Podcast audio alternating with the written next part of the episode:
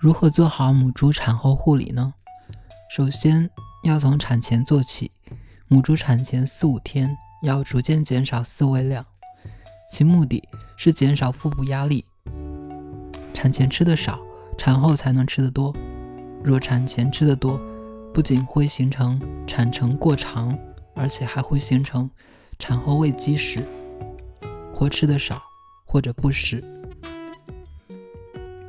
饲养母猪要有三天不喂，即配种当天不喂，发现产仔征兆的当天不喂，产仔后的第一天不喂。配种当天不喂的目的是减少腹部压力，有利于受孕。发现产仔征兆的当天不喂，是防止腹部压力过大造成产程过长，防止产后喂积食。产仔后第一天不喂，是有利于排出体内粪便。为日后多吃食打好基础。由于母猪产子时消耗了很大的体力，和突然腹中失去了很大的重量，猪的腹腔会觉得空荡荡的，即使给它喂料也不会吃的。要让它逐渐的适应这种感觉和恢复体力。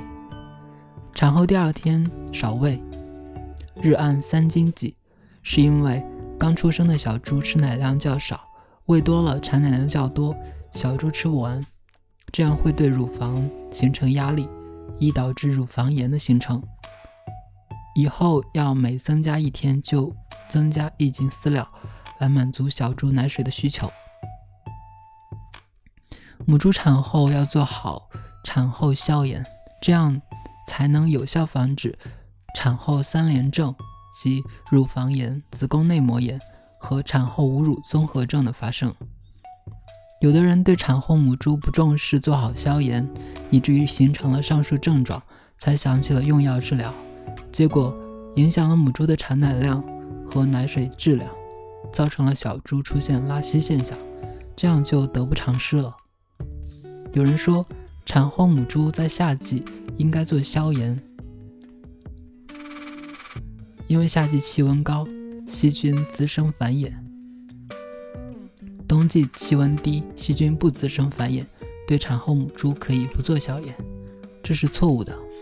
能够产生炎症的是母猪体内，无论是春夏秋冬，它的体温都是一样的，所以不论什么季节，对产后母猪都要做好产后消炎工作。